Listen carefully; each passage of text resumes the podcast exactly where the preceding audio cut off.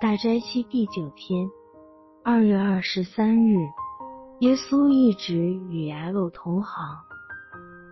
开始祷文，主啊，带领我的灵修。经文：耶稣回来的时候，众人迎接他，因为他们都等候他。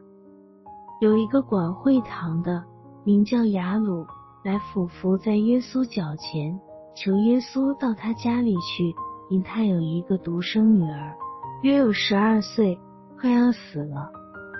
耶稣去的时候，众人拥挤他。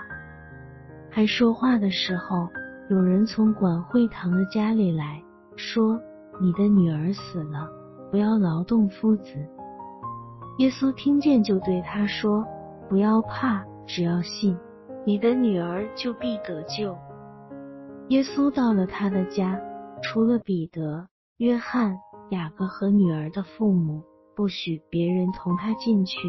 众人都为这女儿哀哭捶胸。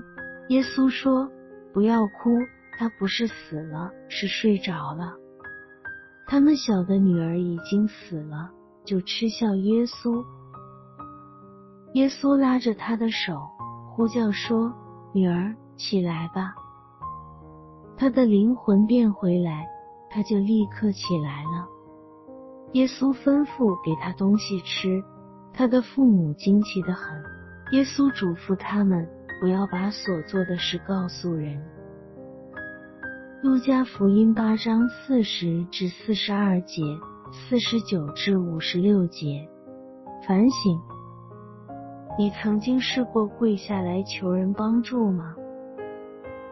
雅鲁这位管犹太会堂的长老，因为他独生女儿病得要死，顾不得自己这个备受犹太人敬重的身份，跪在耶稣面前求耶稣去他家医治自己病危的女儿。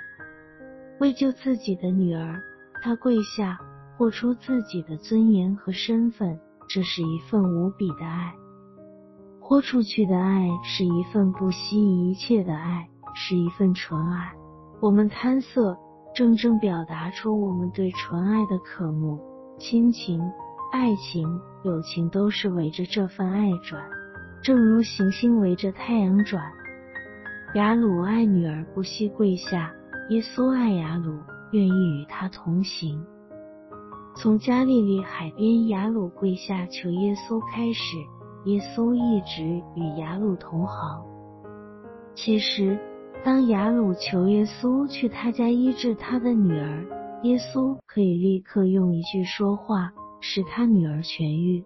耶稣却选择与雅鲁同行，但路只行了一半，却收到消息自己的女儿死了。雅鲁落在伤心绝望中，好像再没有继续前行的必要。你的女儿死了，不要劳动夫子。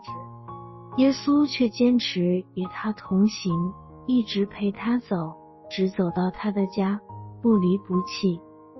耶稣在同行中发出安慰的话，鼓励雅鲁要不要怕，只要信，你的女儿就必得救。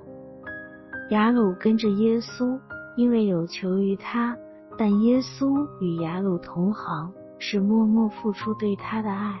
使雅鲁可以在伤心绝望中走下去。大斋期，我们学习与耶稣同行，其实是耶稣先与我们同行。